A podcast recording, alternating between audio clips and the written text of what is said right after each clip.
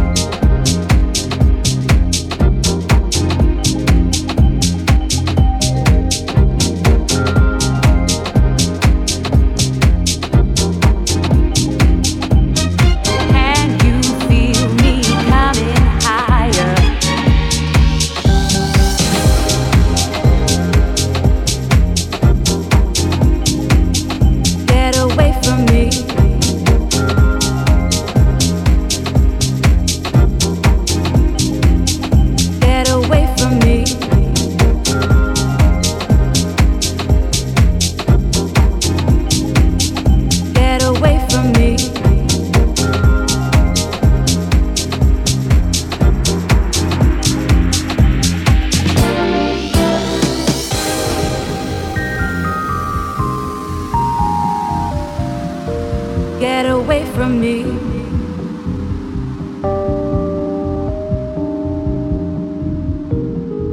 Get away from me.